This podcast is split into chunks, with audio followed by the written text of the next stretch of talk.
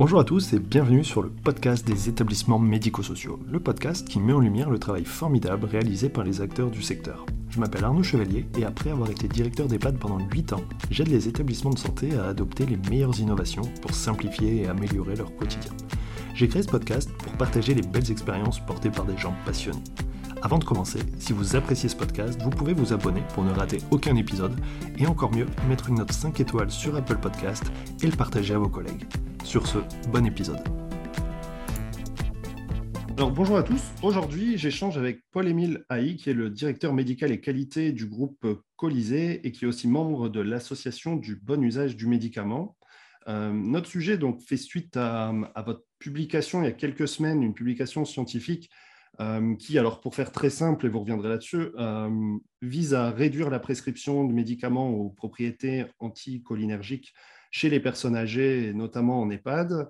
Euh, mais nous, on ne va pas trop s'intéresser à ce sujet-là, on va surtout voir l'après, comment on peut accompagner les, médecins co, comment vous, comment vous accompagnez les médecins co, comment les médecins co peuvent accompagner les médecins libéraux pour euh, faire évoluer finalement la manière de prescrire, pour faire peut-être un tout petit peu plus attention à la iatrogénie euh, médicamenteuse qu'il peut y avoir avec un certain type de médicaments.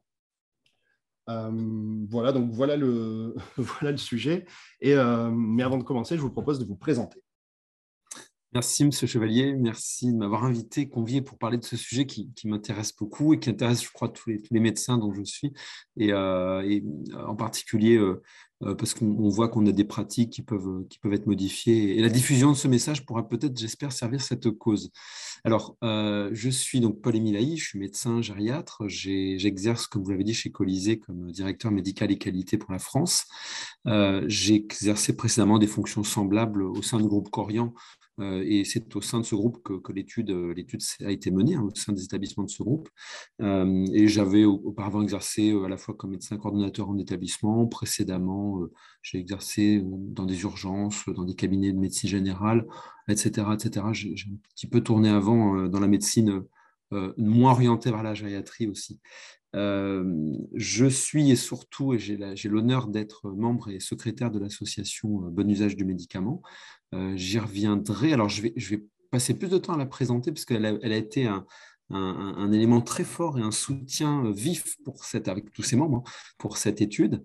Euh, alors, l'étude dont on parle, c'est l'étude des masques. Je vais expliquer pourquoi on a donné ce, nom à, l'étude.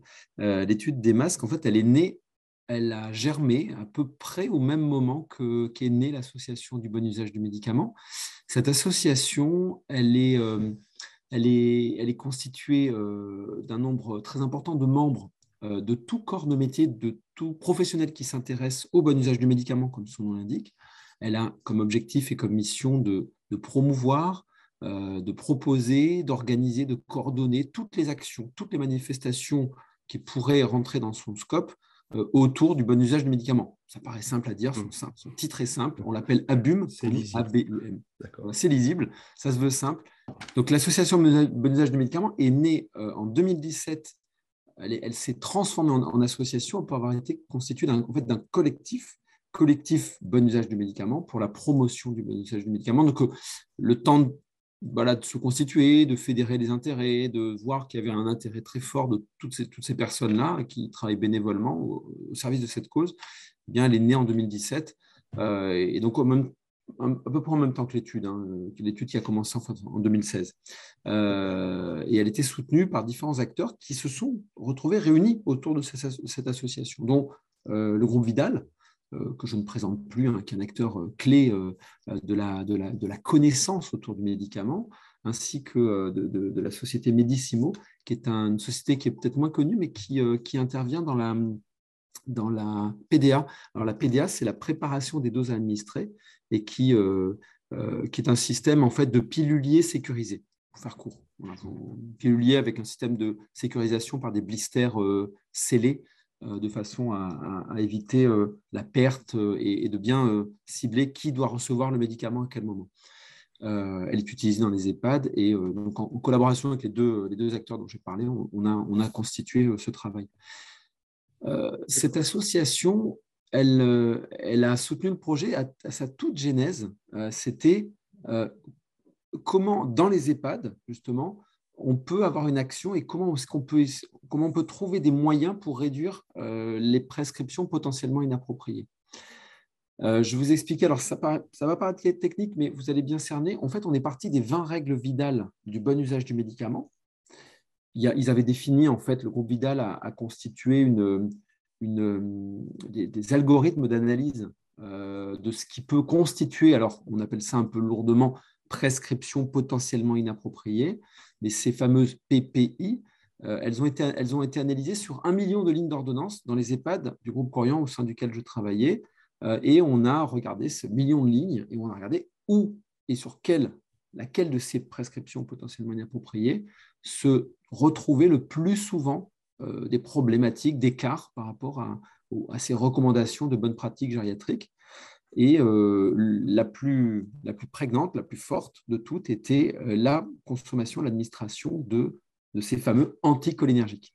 Donc en fait, on s'est focalisé sur eux parce qu'on savait qu'on aurait euh, un gisement bah, d'amélioration. De, et plutôt que d'aller choisir l'un ou l'autre, on a choisi celui qui est ressorté dans l'analyse comme étant le plus, le plus en écart par rapport aux, aux bonnes pratiques recommandées.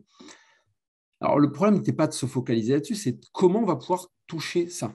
Comment on va pouvoir agir là-dessus Comment on va pouvoir intervenir euh, Est-ce que, est que vous voulez que je précise peut-être le, fonctionnement? Parce que dans l'EHPAD, il faut comprendre et savoir qui est prescripteur, qui ne l'est pas, comment intervenir. Ça, c'est peut-être important de.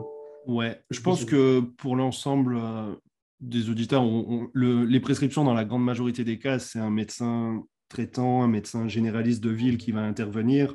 Dans certains cas, on peut avoir un médecin qui est sur place, qui est salarié de l'établissement. Euh, mais je pense que voilà, tout le monde, pour la grande, grande majorité des, établissements, on, sait qu'on a les, médecins traitants de ville qui vont euh, continuer d'intervenir.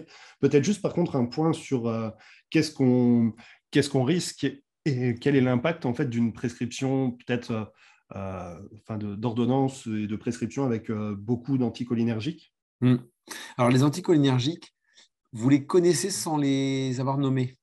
Hmm pour le faire très brièvement, euh, les propriétés anticholinergiques, parce qu'on recherche très rarement l'effet anticholinergique. Euh, il n'y a pas comme vous connaissez les antibiotiques, vous connaissez les psychotropes, vous connaissez euh, les antidouleurs, etc. Ce sont des classes qui sont vraiment recherchées parce qu'on cherche une indication, traiter un symptôme ou traiter un problème par, la, par la cause, pour résumer. Les anticholinergiques, on les recherche rarement pour ce qu'ils ont comme anticholinergiques parce que c'est un effet secondaire plutôt adverse, vraiment adverse. C'est-à-dire qu'il peu, il n'est pas désiré, il est indésirable. Il y a de très rares moments où il est désiré par le prescripteur. Et du coup, alors, cette explication est importante parce que vous allez comprendre mieux le, le fonctionnement de l'étude à travers ça. L'effet anticholinergique, il agit sur le système végétatif. Le système végétatif, c'est celui qui vous permet, sans que vous en rendiez compte, de respirer, d'avoir le cœur qui bat à telle fréquence, d'avoir la tension qui est correcte ou pas, d'avoir de la sueur, d'avoir les pupilles dilatées ou euh, resserrées, etc., etc. De digérer. toutes, les propriétés du corps qui ne sont pas contrôlées euh, consciemment, vous ne contrôlez pas votre dilatation de pupille, ni votre fréquence cardiaque. Peut-être les moines les moines ouais, bouddhistes, etc. Mais bon, euh, il faut vraiment beaucoup d'entraînement. Euh, mais justement, le corps euh, est autonome là-dessus. Et il y a certains médicaments qui vont agir dans un sens ou dans l'autre. Alors, je ne vais pas rentrer dans les détails, mais il y a des médicaments qui vont, par exemple, accélérer la fréquence cardiaque, d'autres qui vont la réduire. Parfois, c'est désiré, parfois, ça ne l'est pas. Vous imaginez mmh. bien. Et donc, l'effet anticholinergique, il a la particularité euh, d'agir en particulier en gériatrie, mais c'est valable pour tout le monde, hein. ce n'est pas que les personnes âgées qui sont victimes de ça, d'agir sur, donnons les, les, trois grands problèmes qu'on a rencontrés euh, et qu'on rencontre en gériatrie sur ces, avec, avec ces propriétés-là, c'est euh, des troubles cognitifs, une perte de... En fait, on est, on, est, on est moins conscient, on est moins alerte, on est moins, voilà, on est moins présent, par exemple, associé souvent à des troubles visuels, puisque ça modifie euh, notamment la capacité visuelle euh, temporairement pendant, pendant le temps d'action du médicament. Un deuxième qui est majeur en gériatrie, qui pose de gros problèmes, c'est la rétention urinaire. Ça bloque en fait les sphincters et ça, empêche, euh, ça empêche pas complètement, mais ça réduit fortement l'action de la vessie et sa vidange. Et également la constipation, pour le même problématique de contraction mmh. des sphincters et d'inhibition, enfin de ralentissement de la, de la motricité digestive. Alors, on y vient. Vous imaginez qu'il y a certains médicaments qui sont, entre guillemets, désirés pour leur effet anticholinergique. Donc, par exemple, il y a des médicaments qui agissent sur la vessie qui sont des anticholinergiques qu'on choisit parce qu'ils bloquent, ils évitent, pas très bien d'ailleurs médicalement, mais les problèmes d'incontinence urinaire, par exemple. Mais à part ces quelques propriétés, il n'y a pas beaucoup de médicaments dont on cherche qu'ils aient un effet pour altérer la vision et les capacités mentales, hmm. et même temporairement. Euh, euh, et, je vous passe tous les autres effets anticholinergiques.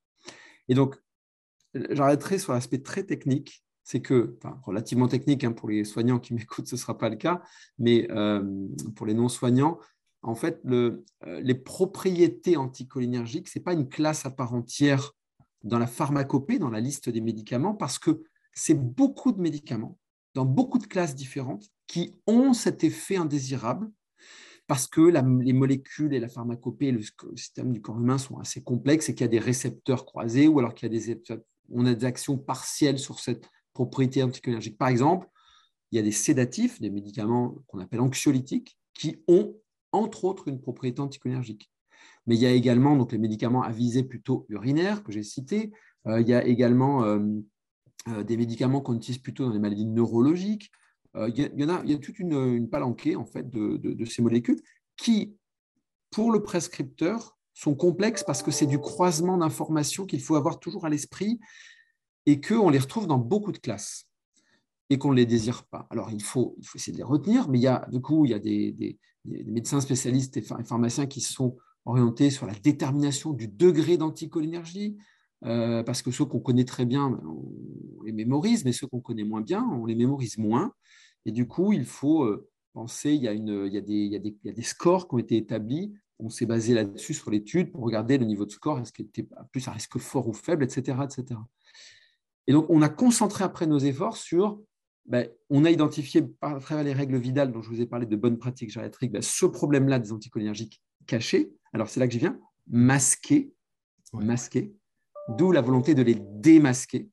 Le démasque, c'est un jeu de mots entre démasquer, tout le monde comprend le, verbe, et ça s'écrit ACH comme anticholinergique, qui est le raccourci euh, quand on écrit euh, euh, en langage médical. Donc démasquer, démasque, c'était ça. C'est D'accord. Et nous l'avons présenté comme tel au prescripteur dans un dialogue absolument respectueux du, et moi le premier, de ne pas connaître par cœur systématiquement, automatiquement tous les anticholinergiques avec un réflexe pavlovien euh, parfait, ça n'existe pas. On a, il y a plus près d'une centaine de molécules qui sont concernées.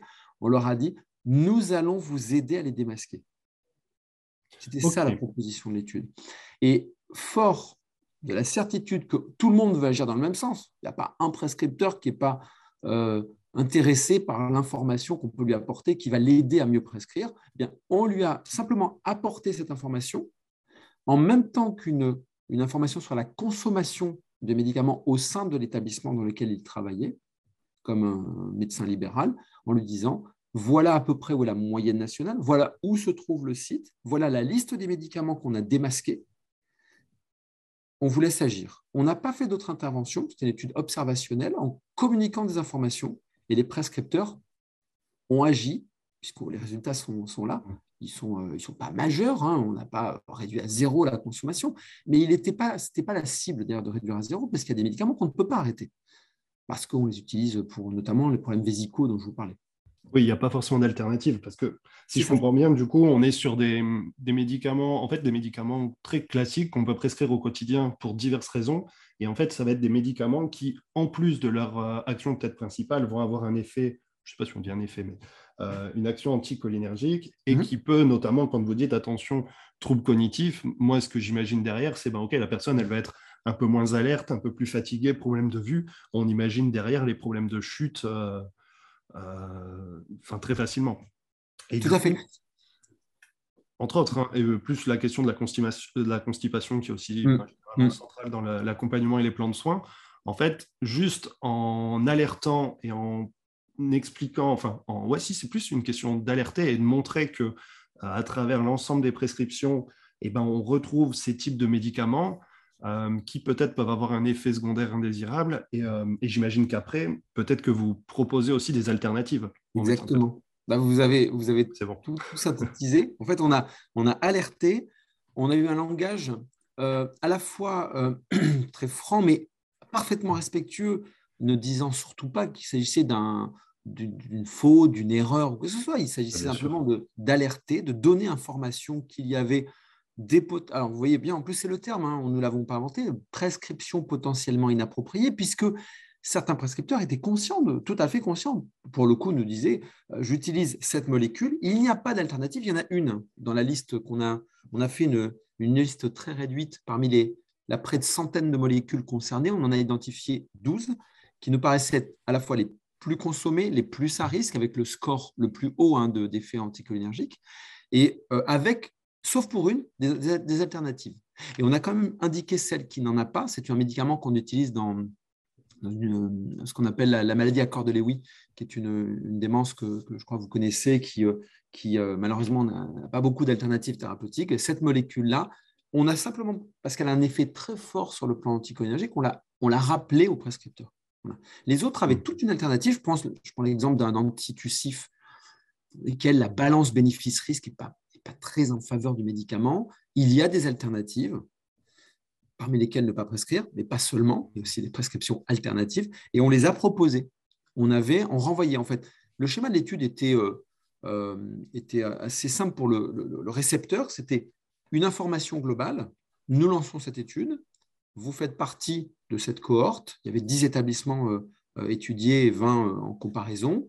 Et dans les, chaque établissement, plusieurs prescripteurs des libéraux. Hein. tous les établissements étaient gérés en, termes de prescription par des prescripteurs libéraux, donc non salariés, mais sous l'action d'un médecin coordonnateur qui partageait ces informations en disant voilà l'objet de l'étude, voilà euh, les, supports pour rappeler les risques des, anti, euh, pour ressensibiliser d'ailleurs tout le monde, hein, pas seulement les médecins, mais surtout les infirmiers, les aides-soignants, les familles, les résidents. Si vous mmh. voyez que vous avez des troubles cognitifs et des troubles de vue qui sont récents depuis l'introduction d'un médicament, on peut peut-être penser aux médicaments. On avait ensuite une liste courte, comme je vous disais, euh, des 12 molécules, plus une liste beaucoup plus étendue. C'était un petit logiciel, une version très simple d'Excel, un peu modifiée, qu'on avait. on pouvait rentrer n'importe quelle molécule dedans et elle était analysée. En fait, on disait, voilà, il y a un risque ou il n'y a pas de risque. Euh, et chaque fois, ça renvoyait, quand il y a un risque identifié, vers une alternative s'il en existe une. Ça donnait le niveau de risque et ça indiquait l'alternative.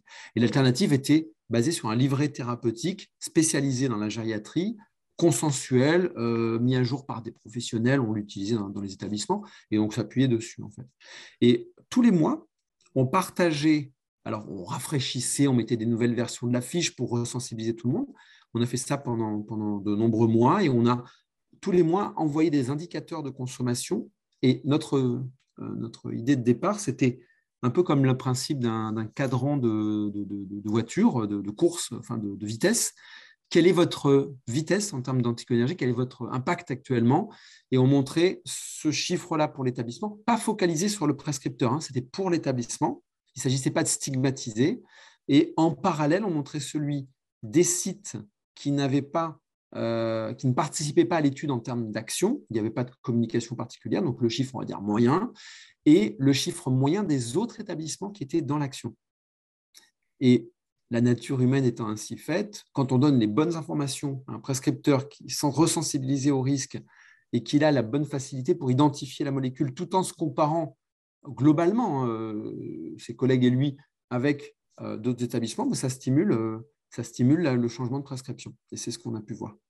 C'est vraiment intéressant. Alors, pour resituer aussi, moi, ce que j'ai appris, alors, je ne sais pas si on peut dire gériatrie, mais en tout cas du monde de l'EHPAD, c'est que surtout quand on est face à des personnes qui ont des pathologies importantes et tout ça, en général, on va toujours chercher la meilleure solution, mais finalement, il faudra faire le choix entre des solutions finalement qui ne sont pas géniales. Il va falloir arbitrer et trouver d'une certaine manière la moins mauvaise prescription. Et si je dis ça, c'est surtout pour montrer la difficulté qu'il peut y avoir à arbitrer, à prendre en compte bah, tous ces paramètres et à choisir finalement euh, l'option la, plus appropriée.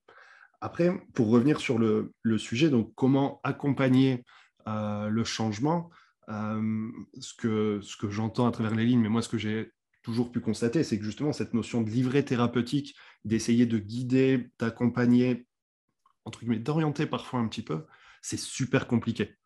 et c'est peut-être l'un des points les, plus difficiles du, job et du poste de, médecin co. C'est cette relation avec ses confrères qui, on sait, les médecins traitants qui interviennent bah, passent très rapidement parce que partout il manque de médecins, parce qu'ils sont débordés, parce qu'ils doivent enchaîner et, voilà. Et finalement, ils ont souvent très peu de temps de, s'arrêter et de, pouvoir prendre un peu de recul et de pouvoir échanger. Ils le font, mais, euh, mais ils ont un temps vraiment limité.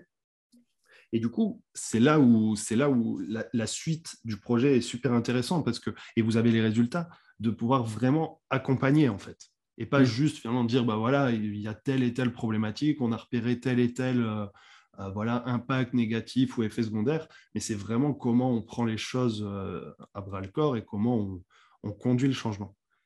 Et ça, c'est intéressant. Ça me parle beaucoup votre, votre lecture parce que ça reboucle un peu ce qu'on a, ce qu'on a présenté au début de l'association Bon usage du médicament, parce que dans l'EHPAD, euh, et, je pense que c'est un peu le creuset de ce qui pourrait se faire dans toutes les pratiques médicales, il y a, il y a une vraie, un vrai travail collaboratif entre tous les acteurs. Il n'y a pas un seul médecin avec un seul patient. Il y a souvent plusieurs médecins qui interviennent autour du même patient, puisque le médecin coordonnateur, mais aussi les médecins entre eux se remplacent des pannes et interviennent. Il y a des infirmiers, des aides-soignants, il y a euh, des familles, il y a d'autres acteurs non soignants formellement, mais euh, le, directeur, son adjoint, euh, la chargée d'hébergement, enfin toutes les personnes là sont attentives à ce qui se passe autour du, du résident patient. Eh bien, on les a tous informés, on les a tous inclus dans l'étude. il y a il n'y a pas eu de remontée d'ailleurs euh, de problématiques rencontrées, puisqu'on a vu que comme le dialogue était de partager des informations, partager des, alertes, des risques, et de ne stigmatiser personne en disant comment pouvons-nous tous œuvrer vers la meilleure prescription, la réduction de la iatrogénie? Vous voyez, cette évolution aussi du terme iatrogénie, au début, euh, le, il y a quelques années, il me semble que le terme diatrogénie était souvent analysé comme euh, un terme fautif. Hein. Il y avait une faute de la part du prescripteur d'agir euh, ainsi et de prescrire quelque chose de dangereux. Je pense que maintenant, on a tous grandi avec, euh, avec une meilleure connaissance des risques médicamenteux. On sait que les médicaments ne sont pas binaires, il n'y a pas, euh, c'est pas manichéen, blanc ou noir. il y a des médicaments avec des effets secondaires. On analyse la balance bénéfice-risque et le même médicament qui sera indiqué dans certains cas parce qu'il est pertinent pour telle personne, parce qu'il y a une indication précise, etc., et parce que le bénéfice est supérieur au risque, il ne l'est pas chez un autre. Et en gériatrie, c'est encore différent puisque les risques sont différents. Et quand on travaille autour de ces sujets de médicaments, on stigmatise personne, on cherche la meilleure solution ensemble, ensemble. Hmm. Et on met à contribution. Alors, vous, avez, vous avez raison de le dire, euh, il, y a, y a, un problème de, présence et de temps médical en EHPAD. Euh, c'est pour ça qu'on met à contribution tous les acteurs, je pense en particulier aux infirmiers, alors, j'ai oublié de les citer, mais ils, ne sont, pas directement dans les pannes, ils sont cruciaux euh, dans, cette, démarche-là. C'est le, les pharmaciens. Le pharmacien était bien entendu intégré, sensibilisé autour de ce travail, comme il reçoit euh, toute, l'ordonnance et toute la, il a toute l'approche pharmaceutique possible dans, dans, dans, ces données. Il était impliqué. D'ailleurs, les acteurs avec qui on a, élaboré l'étude et au sein de l'association Bon Usage, il y a, un grand nombre d'acteurs autour de la pharmacie. Euh, autant dans le groupe Vidal que chez Medicemo, il y a beaucoup de euh, les pharmaciens qui, ont ces, qui ont ces, euh, à la fois ces logiciels, cette pratique, cette alerte, cette envie de faire bien vers le, vers le mieux, vers la moindre iatrogénie, ben, ils étaient impliqués. Donc entre un cumul du pharmacien, de l'infirmier, des familles, des aides-soignants, des médecins, du prescripteur autant que du coordonnateur, in fine, on arrive à un bon résultat. Il n'est pas parfait, mais on a vu une amélioration on a vu aussi dans l'approche euh, qu'on appelle qualitative, c'est-à-dire on a interrogé euh, et euh, analysé les, interviews qui avaient été faites des médecins coordonnateurs, ce qui avait changé, ce qu'ils avaient pensé, comment ça s'était passé dans la pratique. Ils disent tous que leur, seul regret était de ne pas avoir continué au-delà de l'étude, au sein d'une étude. L'étude avait un objectif et une borne dans le temps, et c'était leur seul regret, c'était d'arrêter. Euh, il voit que le dialogue a été renforcé aussi avec les médecins prescripteurs et tous les acteurs de la chaîne du médicament, parce que c'est un euh, objectif commun. Et, c'est l'avantage, c'est que sur cette cible-là, on est tous d'accord. On cherche ensuite les meilleures solutions avec les moyens dont on dispose, mais on est tous d'accord sur la, sur la cible, réduire le risque lié au médicament. Et surtout donner la bonne molécule à la bonne personne au bon moment. Euh, c'est le principe du bon usage. Oui, bien sûr. Quand on dit hum, il manque un peu de temps médical en EHPAD, je pense qu'il manque du temps médical en fait euh, partout. Et euh, par contre, que je trouve qu'il peut être sympa aussi de, préciser et de se dire que finalement, ça, une étude comme ça et le bénéfice qu'il peut y avoir pour les résidents, euh, ben, finalement, on ne pourrait pas vraiment le trouver chez soi en fait. C'est vraiment le fait de l'EHPAD, le fait de la mutualisation, le fait d'avoir une équipe qui va, hum, qui, va, qui va superviser, qui va coordonner les soins. Euh, finalement, c'est un, des, un des petits avantages qu'il peut y avoir à aller euh, vivre en EHPAD, c'est que justement, euh, il va y avoir du lien entre, plus de lien entre le médecin et le pharmacien à travers finalement cette étude-là. Donc, je pense que c'est intéressant et c'est sympa de le, de le repréciser. Si on compare, il y, y, a une, même si on peut toujours vouloir plus, il y a une meilleure, un meilleur encadrement euh, soin qu'il ne peut y avoir à domicile, on est d'accord, sur la supervision, par un pharmacien qui est euh, acteur clé dans pour l'établissement, plus des soignants de, de tous bords. Euh, c'est toujours mieux qu'effectivement une personne qui serait isolée ou, ou qui, isolée au sens qu'elle est seule par rapport à, voilà, le pharmacien d'une personne à domicile ne s'occupe pas d'une cohorte et de toute la, de toute la population qu'il peut gérer en EHPAD. Il n'y a pas cette vue globale et, qui est permise par l'équipe pluridisciplinaire et par euh, voilà, ce côté euh, de mutualisation. Euh, est-ce que vous avez vu des, impacts positifs? Est-ce que peut-être les, équipes, les équipes soignantes, les infirmières ont pu faire remonter peut-être une amélioration ou une impression d'amélioration sur les établissements chez certaines personnes, de voir en fait directement un effet du fait de l'évolution de la prescription? Alors, euh, ça fait partie des choses qu'on discute, des, sujets qu'on discute dans les, dans les travaux, dans les deux publications scientifiques que vous avez citées. Euh, l'une des limites de l'étude était qu'on ne s'intéressait pas, enfin, on ne s'intéressait pas, en, termes scientifiques, hein, on n'avait pas analysé, parce que si on le fait, il faut le faire avec des chiffres comparatifs euh, forts. on s'intéressait à la réduction de prescription, parce que ça, c'était c'était la même source de données. Oui, c'est concret. Voilà, c'est très concret. Alors par contre, ce qui manque, et c'est une discussion, et on le reconnaît hein, dans, dans, dans, dans, la publication, c'est qu'il n'y a pas de... On n'a pas fait le même travail sur euh, l'impact clinique. Euh, c'est un travail en soi parce que c'est relativement complexe et qu'il faut des, grandes cohortes pour, pour y parvenir.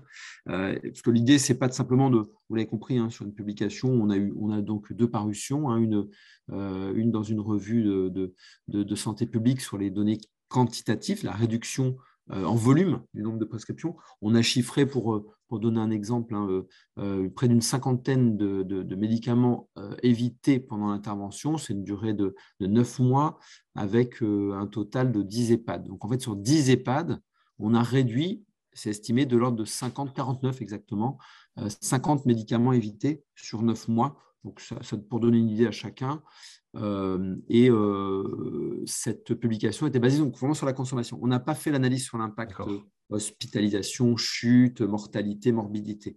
C'est un travail euh, qui n'était pas le critère principal de l'étude. et pour répondre à votre autre question sur les, acteurs, ce qui était un des... En fait, on, le visait dans l'étude, c'était toute l'approche relationnelle. On avait comme, comme comme euh, élément pour nous guider de souhaiter surtout qu'il n'y ait pas de sortie d'études, ni chez les médecins coordonnateurs, ni chez les médecins traitants qui refuseraient, ni chez mmh. les, autres acteurs. Et c'est un des premiers résultats positifs qu'on a eu, c'est qu'il n'y a pas eu de sortie d'études. Voilà, il n'y a personne qui a refusé, il n'y a personne ni chez les soignants, ni chez les familles, ou, qui a refusé, qui a, qui a, voulu euh, considérer que c'était euh, inutile, intrusif ou que sais-je. et ça, c'était voilà, c'est pas une donnée quantitative, mais c'est une donnée qualitative intéressante parce qu'il y a une bonne adhésion en fait. Hein. Ouais. Et puis vous avez pu recréer du lien et ça, oui. ça c'est super important aussi. Tout à fait. Et euh, alors, quelle suite euh, vous allez donner à tout ça? Est-ce qu'il y a d'autres études prévues? Est-ce que vous prévoyez un déploiement ou alors un déploiement de cette communication, le partage d'expérience Alors, euh, on a. alors, euh, si vous êtes, quand vous m'avez interrogé pour la, publication, euh, c'est le problème des, publications scientifiques, c'est qu'elles arrivent souvent un peu après la, pas après la bataille, mais plutôt tardivement. Euh, en fait, quand l'étude s'est terminée, c'était c'était il, y a largement plus d'un an. on avait fait des, c'était en janvier 2020, pour être tout à fait exact, donc ça fait un certain temps. On avait, fait une, on avait publié, on avait fait un communiqué. Euh, l'association Bon Usage du Médicament en a parlé lors de, son, lors de ces, ces événements, hein, des forums notamment. Euh, on avait tout au long de, la tenue de l'étude expliqué, annoncé ce qui se passait et on a, donné, on a partagé les résultats à ce moment-là.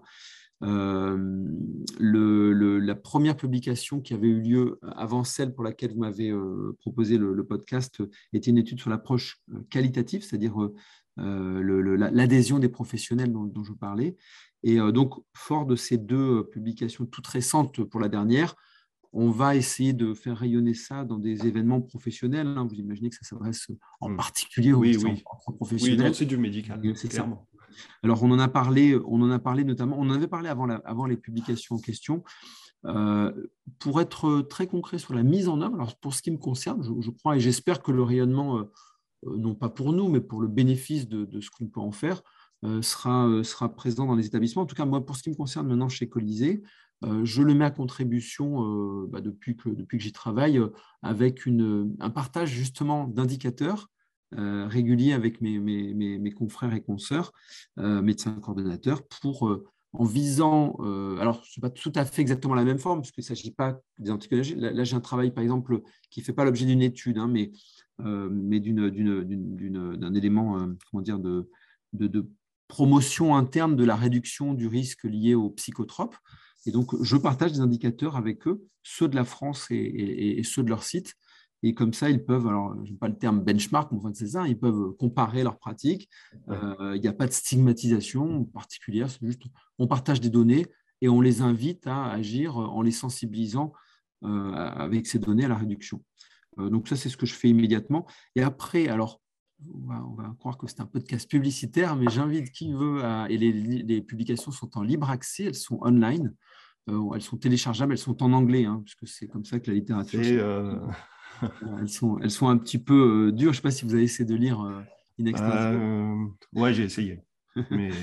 si on lit le, si on lit le résumé, on arrive à s'y retrouver, mais euh, pour, les, pour les, les médecins qui lisent, euh, je pense assez couramment quand même, euh, il y a des éléments. Et si jamais vous le souhaitez, vous trouvez également dans, dans les publications les coordonnées de Stéphane Sanchez, qui était le coordonnateur de l'étude, qui est médecin de santé publique et qui, qui, travaille, qui travaille dans l'Est de la France et qui, qui se fera un plaisir de partager d'autres documents en français où on peut ouvrir un dialogue autour de ça. Il n'y a pas de a pas de problème. Mes coordonnées sont même dans l'étude, donc dans, le, dans les publications. Donc, moi, j'invite qui le souhaite à nous interroger dessus après s'être appuyé sur les travaux eux-mêmes, les publications, qui sont en anglais, mais, mais c'est moins technique que beaucoup d'autres publications tout de même, parce que là, c'est dans un, un, langage qui est plutôt familier aux, acteurs de l'EHPAD. Donc, je pense que ça peut, les, ça peut déjà les, les permettre de se lancer sur, sur, ces premières, sur ces premières pratiques s'ils le veulent. Ouais, puis là, on a expliqué déjà pas mal. Un petit peu, oui. ça permet de, situer un peu.